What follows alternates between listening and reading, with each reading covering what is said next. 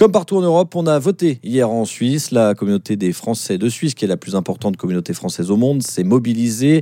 Rien qu'au Vernet, où pouvaient venir voter les Français de Genève. La queue s'est allongée. Il a fallu parfois attendre plus d'une heure pour atteindre l'isoloir.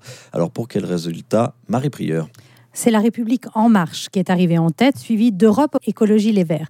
C'est le choix des électeurs inscrits au consulat de Zurich comme de ceux qui sont inscrits au consulat de Genève.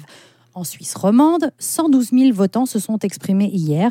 En Marche arrive à 37%, les Verts à 20% et le Rassemblement national prend une claque avec même pas 8%. Et alors si on regarde du côté de la France voisine? La Haute-Savoie se démarque des résultats nationaux et place, elle aussi, donc tout comme euh, le consulat de Genève, la République en marche sur la première place du podium. Quant à Europe Écologie Les Verts et le Rassemblement national, ils sont quasi à égalité autour de 18%.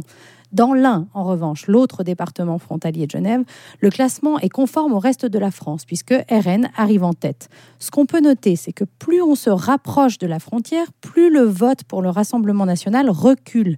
À Gex, Divonne et Ferney, la liste soutenue par Marine Le Pen est largement devancée par la liste gouvernementale et par le vote écologiste. Même phénomène à Saint-Julien, Archamps et.